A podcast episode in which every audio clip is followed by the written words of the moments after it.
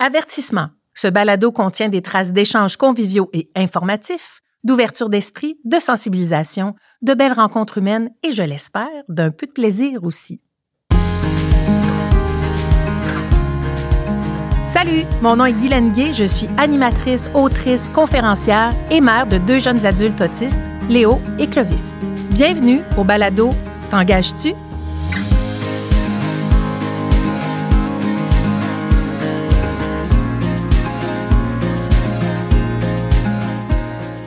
Le balado qui met en lumière les personnes autistes en emploi. L'épisode d'aujourd'hui, Connais-toi toi-même, un long fleuve pas tranquille. Dans cet épisode, on aborde la notion de la connaissance de soi et de l'introspection. Évidemment, je ne vais pas parler de ce sujet-là toute seule pendant 30 minutes. J'accueille tout de suite mes invités, Juliano, qui est une personne autiste. Bonjour, Juliano. Enchanté. Gaëlle, qui est conseillère en emploi. Bonjour, Gaëlle. Bonjour, Guylaine. Merci à vous deux d'avoir accepté euh, cette invitation. Est-ce que vous allez bien? Ah, ça va, ça va. Ça va très bien. Bon, Juliano, je vais commencer avec toi. Est-ce que euh, tu as un travail? Oui, présentement, je travaille chez Seven Peaks Gear comme préposé d'entrepôt. Et est-ce que tu peux me parler un peu plus de ton travail? Qu'est-ce que tu fais? Dans le fond, euh, ma job consiste à déplacer le matériel, la marchandise dans l'entrepôt, préparer les commandes pour nos clients et m'occuper de l'inventaire dans l'entrepôt. C'est quand même assez complet. Ah, quand même. Ça fait des bonnes journées. oui, ça fait un bon 8, euh, heures par jour, 40 heures semaine. Wow. Gaëlle, euh, c'est quoi le processus pour une personne autiste en démarche d'emploi? En fait, il y a plusieurs étapes. La première étape, c'est vraiment la connaissance de soi parce que tout le reste va découler à partir des éléments recueillis pour faire le portrait professionnel. On va commencer par établir l'objectif d'emploi. Puis, on va faire le CV, la lettre de présentation. On va regarder comment on recherche les emplois. On va aussi regarder comment on se présente à l'employeur. Puis, on va faire des simulations d'entrevue, puis des fois l'accompagnement d'entrevue si le client en a besoin. Puis j'imagine, là, tu racontes ça, c'est tout beau, mais j'imagine qu'il y a des défis qui sont rencontrés dans ce processus-là pour une personne autiste? Oui, puis je dirais que le plus grand défi, c'est vraiment la connaissance de soi parce que tout ce qui est pas concret, c'est difficile pour eux de prendre une décision à savoir s'ils aiment ça ou non. Donc, de savoir quel emploi faire, ça reste euh, difficile à, cibler. Toi, Juliano, à quel point tu te connaissais toi-même avant d'entreprendre euh, ton parcours avec une conseillère en emploi? Bon, être ben honnête, je m'en rappelle plus. Non? non. C'est trop loin? Oui, c'est beaucoup trop loin. Je me rappelle même pas de ce que j'ai fait le mois passé. Donc... OK. OK. Mais est-ce qu'en général, tu peux dire que ta connaissance de toi, elle est bonne? Je dirais même qu'il y a personne qui me connaît mieux que moi-même. Euh, ce qu'on m'a fait remarquer récemment, il n'y a rien que je ne connais pas de moi présentement. Ah oui, hein? Puis est-ce que c'est comme des questions que tu te poses à toi-même ou c'est à qui? Tu sais que tu es comme ça? Euh, plus ou moins, un peu entre les deux. C'est sûr que je me suis posé beaucoup de questions sur euh, OK, qu'est-ce que je suis, qui je suis. Euh. Gaëlle? En fait, je pense que Giuliano, aujourd'hui, se connaît vraiment bien, mais que dans le temps, quand c'est connu, il a appris à se connaître à travers toutes les expériences, euh, autant au niveau personnel que professionnel, en les vivant. Je pense que c'est à travers ça qu'il a appris à mieux se connaître. En effet, tu es d'accord avec ce que Gaëlle dit? Oui, oui. Oui, c'est ça le travail d'équipe, dans le fond, Gaëlle, c'est que toi, tu accompagnes, même si tu te connais beaucoup, euh, Giuliano, ben toi, tu amènes des scénarios sociaux, tu vas aller un petit peu plus loin pour savoir comment tu te connais, mais dans le contexte du travail, parce que tant que tu n'as pas travaillé, tu n'as pas la connaissance de toi dans le milieu du travail. Exactement. C'est un beau travail d'équipe. Oui. Ouais. Ah là, ça se voit pas, là. Je hochais de la tête. ah oui? Alors, on ajoutera au verbatim, il hochait de la tête.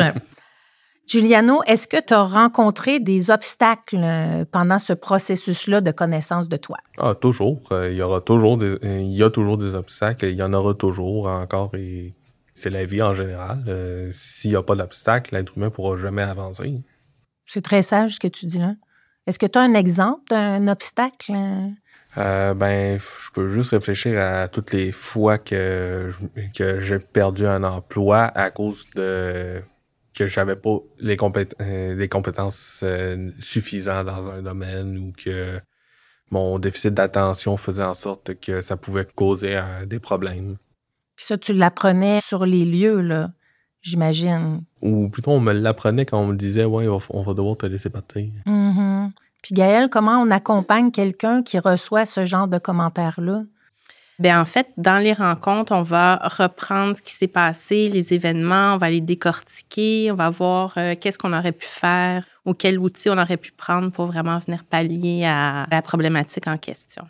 Parce que c'est pas figé, là, ce travail-là. Hein? C'est-à-dire que on apprend à se connaître, on le met en application sur un lieu de travail, mais évidemment, ça peut changer dans le temps et ça peut changer avec l'emploi aussi. Oui, c'est vraiment une roue qui tourne. On va dire en bon français un work in progress. Yes. Juliano, qu'est-ce que tu as trouvé le plus difficile dans le processus de mieux te connaître? Ben, je dirais que c'est surtout les déceptions, les savoir c'est quoi ses défauts, c'est quoi ses points faibles.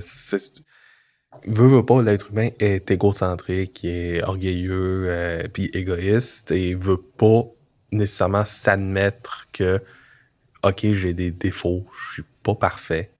Ça, c'est, selon moi, ça va toujours être l'étape la plus difficile. Mais une fois qu'on apprend à accepter ça, le reste, ça, ça va, ça flot comme une rivière. Gaëlle?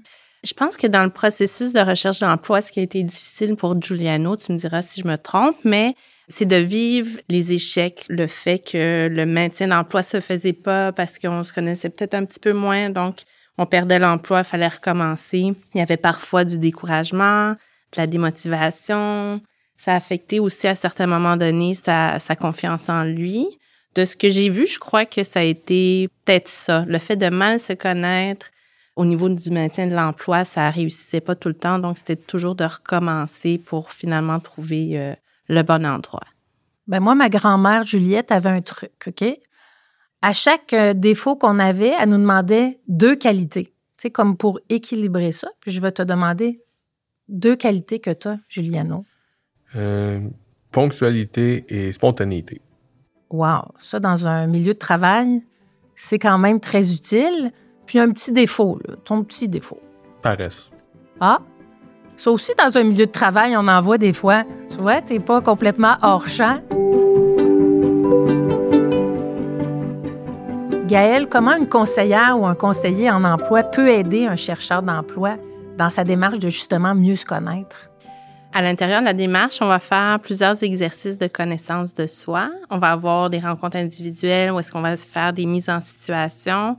On va aussi aller chercher l'information autour des personnes qui gravitent euh, autour du client en question.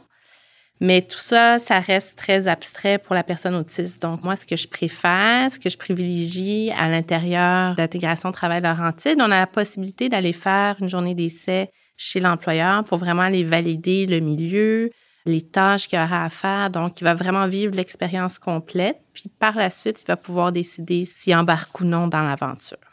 Juliano, est-ce que tu te rappelles de ta première journée d'essai? Euh, non, je me rappelle pas de ma première journée d'essai. Je me rappelle euh, surtout de ma dernière journée d'essai. De ce que je me souviens, c'était un job qui était euh, suffisamment physique pour me plaire. Toi, t'aimes ça le travail physique, t'aimes ça déplacer des choses? T'es quelqu'un qui a une bonne force musculaire. Ben, je suis plus ou moins en forme physique. Là. C'est, sûr qu'au niveau du cardio, je, pourrais travailler là-dessus. Bon. Mais Sinon, oui, là, euh, je préfère jouer de mes forces que, que travailler sur mes faiblesses. Euh, puis je sais qu'une de mes forces, c'est travailler physiquement. Donc. Euh, c'est un atout. Oui. Alors, concrètement, Gaëlle, comment ça se passe, votre première rencontre? Juliano arrive dans ton bureau. Qu'est-ce que vous faites en premier? On commence toujours par une présentation de nos services. Donc, on va lui expliquer qu'est-ce qu'on va faire ensemble, c'est quoi les étapes de la recherche d'emploi, que nos rencontres vont être d'environ 45 minutes, une heure. Ça va toujours être de manière individuelle. On va se faire un plan d'action pour aller faire toutes les étapes, puis par la suite, euh, ça prendra le temps que ça prendra pour arriver à l'emploi. J'imagine qu'il y a des impacts quand on ne se connaît pas bien, quand on est en recherche d'emploi. Ben l'impact, c'est surtout de pas savoir où est-ce qu'on s'en va, pas savoir quel emploi on veut aller faire. C'est la partie la plus difficile pour les personnes autistes, mais je dirais pour la plupart des jeunes aussi, là, parce que c'est à travers l'introspection, les interactions sociales, les expériences vécues qu'on apprend à se connaître. Donc, euh, un jeune en partant a pas beaucoup de vécu. Pour les personnes autistes, ça reste quelque chose de très abstrait. Donc, euh, c'est la partie la plus difficile. Juliano, euh, comment tu fais pour savoir que tu aimes pas ou que tu aimes quelque chose que tu n'as peut-être pas expérimenté? J'y vais principalement à l'instinct. Moi, je suis le genre de personne qui va pas euh, passer une heure, euh, deux heures à réfléchir, OK, est-ce que je veux faire ça ou pas?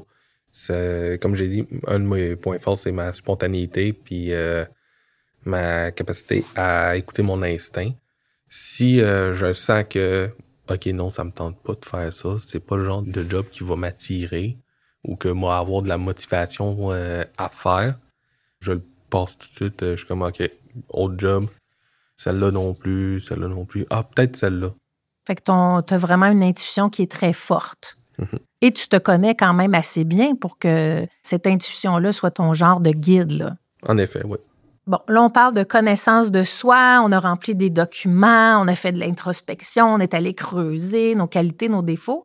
Et là vient le moment tant attendu des entrevues avec l'employeur. On a tous déjà eu des entrevues. Toi, Juliano, comment tu fais pour te faire valoir devant l'employeur? Eh bien, je me fie beaucoup à mon instinct puis euh, aussi à mes talents de comédien. Parce que au secondaire, j'ai euh, pris des cours d'art dramatique et on m'a dit que j'avais un léger talent pour la scène. Puis dans le passé, j'ai aussi été animateur dans des, des spectacles de charité. Alors, euh, être devant un public, euh, ça va. Il y a beaucoup de personnes qui vont avoir un stress dans une entrevue, qui vont se dire, ok, est-ce qu'ils vont me prendre, est-ce que je suis assez bon Mais faut pas se demander de quelle manière la personne va se voir. Oui, c'est important, mais il faut aussi avoir une certaine confiance, se dire, regarde, moi l'avoir, puis si je l'ai pas, c'est pas grave, on va passer au suivant. Alors ça, c'est ce que j'appellerais une bonne attitude. Hein? Et moi, je le sens, ton sens de l'humour. Je sens que tu as ça en toi. T'aimes faire rire aussi un peu. Un temps soit peu, oui. Ouais. Aujourd'hui, ça va être un peu moins, là, mais... Non, mais ça, ça se sent. Là. Je le sens dans ton assurance, dans ta bonne euh, connaissance de toi. Gaël, c'est pas tout le monde quand même qui a cette assurance-là quand il arrive en entrevue. Non, effectivement, Giuliano, c'est une de ses forces. Il est très ouvert. Il va placer des petites blagues au bon moment. Puis comme il dit, il est très spontané. Donc, euh, je pense que c'est ça qui fait son charme. Oui, Giano? Et aussi, je voudrais ramener un point que personnellement je trouve important en entrevue. Agir comme si on n'avait rien à cacher. Si tu dis, OK, il faut pas qu'il sache ça, tu vas rester tellement focusé sur garder ça secret que tu vas être nerveux à l'idée de n'importe quelle autre question qui va s'en venir parce que tu vas te dire OK, il va me demander ça, là, puis j'ai pas vraiment pas envie d'y, euh, parler de ça. Fait que ton focus est tellement là, puis tu es tellement dans ta tête que tu n'es pas dans le moment présent à cette rencontre-là, puis à impressionner ton nouvel employeur. Exactement. Ça, c'est un très bon conseil. Puis c'est pour tout le monde. Là. Puis est-ce que tu trouves des fois que les gens, les neurotypiques, pensent que les personnes autistes sont pas drôles? J'imagine que ça doit, ça doit les surprendre des fois que tu sois si drôle, si plein d'assurance. Ben, il y a beaucoup de personnes que. Il y a beaucoup d'employeurs que quand ils m'ont pris en entrevue, ils savaient pas que j'étais autiste ou ils s'en doutaient pas ou ils ont, été informés qu'ils ils disaient OK, ce gars-là, il est-tu vraiment autiste? Il me semble qu'il il est plus éloquent comparé à une personne autiste standard. Puis moi, je me dis, comme quoi, faut pas comparer les pommes et les oranges. Hein. Mm-hmm. Puis chaque personne est unique. Chaque personne autiste est unique. Chaque personne euh, neurotypique est unique. J'aime ça que tu le dises parce que je trouve que des fois, les gens vous mettent dans des cases. Hein. puis là, tu vois, ça, c'est en dehors de la case. Puis c'est ta personnalité. C'est ton assurance. Puis j'aime ça qu'on entende ça. Giuliano, est-ce que des fois, tu sens qu'il y a un écart entre euh, ce que ton entourage ou ta conseillère te propose et tes propres aspirations personnelles? Oui et non. À cause que dans le côté oui, c'est que oui, j'ai un job de rêve, euh, j'ai une, carrière. Euh, mon objectif de carrière, c'est de devenir forgeron. Ça, fait savoir que m'en faire une autre job, va faire en sorte que, oui, c'est pas ma job de rêve, mais le côté non, c'est que je me dis, c'est juste une étape dans réaliser mon objectif. Justement, euh, il y a pas si longtemps, peut-être un an ou deux, euh, il y avait mon co là qui était comme, ouais, est-ce que tu as déjà un plan de carrière? À cause que je sais que tu aimes beaucoup jouer à des jeux vidéo, donc euh, je me dis que peut-être que je pourrais demander à une de mes amies de te faire de te référencer comme étant testeur de jeux vidéo. Puis à ça, je, moi je sais ça ressemble à quoi, tant soit peu la, le domaine du testeur de jeux vidéo, c'est c'est pas juste jouer à des jeux vidéo, c'est tu testes puis tu vérifies, tu fais des rapports. Euh, puis j'ai répondu que je préférerais garder les jeux vidéo comme étant un hobby Mhm. parce que je sens que si j'en fais une carrière, je vais je vais finir par ne plus aimer jouer aux jeux vidéo. Ça va être moins le fun, là. Ça va devenir un travail. C'est ça. ça. Il y aura plus la motivation de OK, OK, je veux jouer à ça parce que j'ai du fun à y jouer. Ça va être, ça va se transformer en OK, je joue à ça à cause que j'ai pas le choix d'y jouer. Et là, tu as dit un mot qui est forgeron. Mhm. Ça, ça vient d'où, ce désir d'être forgeron?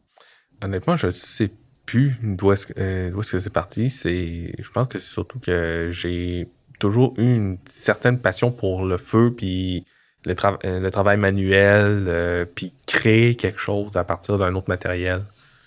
C'est vrai que c'est beaucoup de création. La matière, c'est brut. Le feu, c'est un travail physique. Euh, ben écoute, quand je t'ai vu dans les cinq premières minutes, j'aurais pas pu dire Ah, ce gars-là veut être forgeron. Fait que euh, ça m'étonne, mais je trouve que c'est un. euh, c'est un métier passionnant, là. Ça, c'est un métier quand même unique. Il n'y a pas tant de forgerons que ça. Puis, comment tu vas t'y rendre, tu penses, à cet objectif-là? Ben, moi, c'est sûr que première étape, ça va être économiser de l'argent pour pouvoir me payer les cours. Puis euh, ensuite, ça va prendre les cours, comment euh, travailler euh, comme apprenti ou, euh, ou travailler dans une forge. Puis par après, éventuellement, là, ça, ça va être loin, loin, euh, me partir ma propre forge. La forge à Giuliano. Peut-être pas ce nom-là, là, mais... Je serais cliente, je serais cliente. En tout cas, on va, on va Ah, tu, serais, attendre tu ça. serais cliente pour une dague ou un bouclier? Ben écoute, euh, moi, un bon petit couteau de cuisine là, pour couper mes crudités, euh, je serais client. Hein, c'est peut-être moins créatif qu'une grosse hache, là, mais quelque chose de pratico-pratique, euh, la forge à Giuliano. Ben merci pour, de partager ça, parce que moi, j'aime entendre les, les aspirations.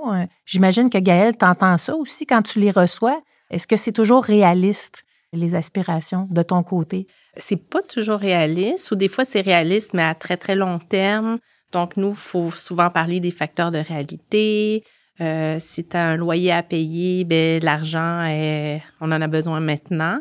C'est ça, peut-être voir à plus long terme ou au niveau des loisirs si on peut aller chercher euh, certaines choses qui se rapprochent à leur ambition ou à leur euh, à leur rêve à plus long terme. C'est un travail euh, à long terme. Exactement. Mais on ne veut pas non plus euh, tuer les rêves. Là. On non, accompagne. Non, pas du tout. On accompagne. Je sais, j'ai un garçon euh, que j'accompagne aussi dans ses rêves-là. Gaël, c'est quoi les avantages pour les employeurs de faire un processus de connaissance de soi là, en amont? Je trouve que c'est vraiment l'idéal parce que dans le fond, quand ils embauchent la nouvelle personne, bien, ils ont déjà tout le mode d'emploi de cette personne-là. Donc, ils ont les forces, ils ont les faiblesses, ils ont les outils pour pallier aux faiblesses.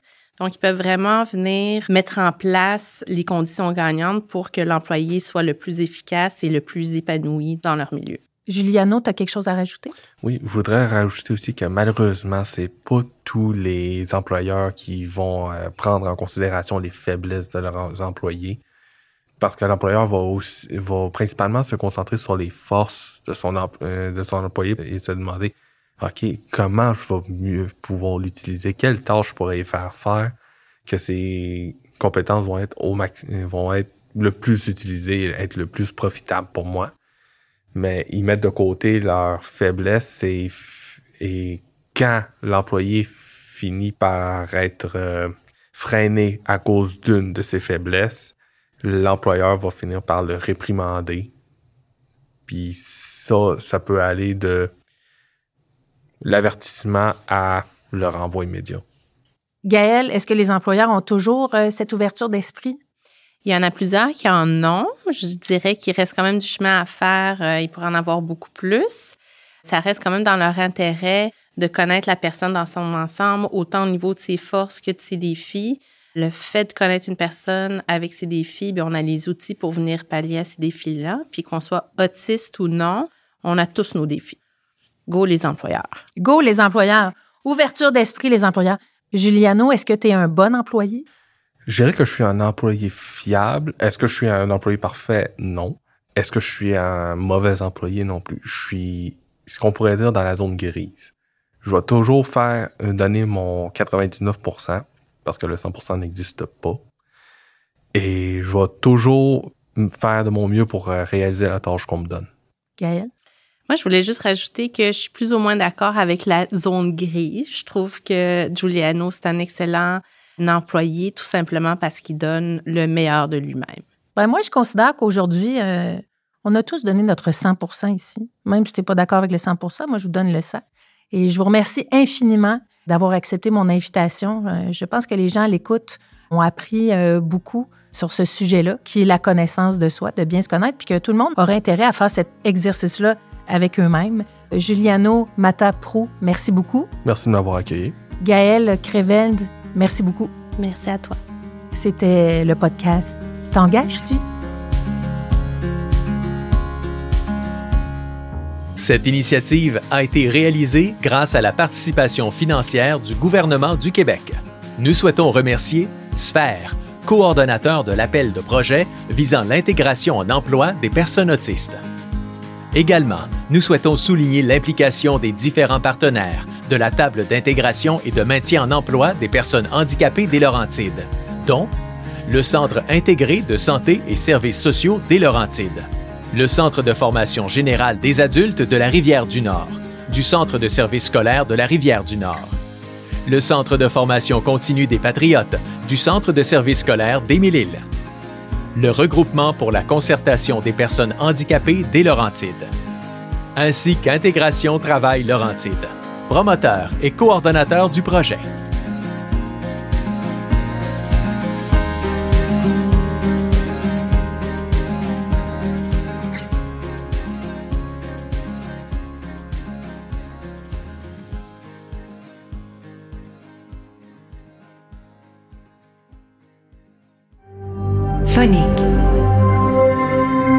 Le fin son de l'histoire.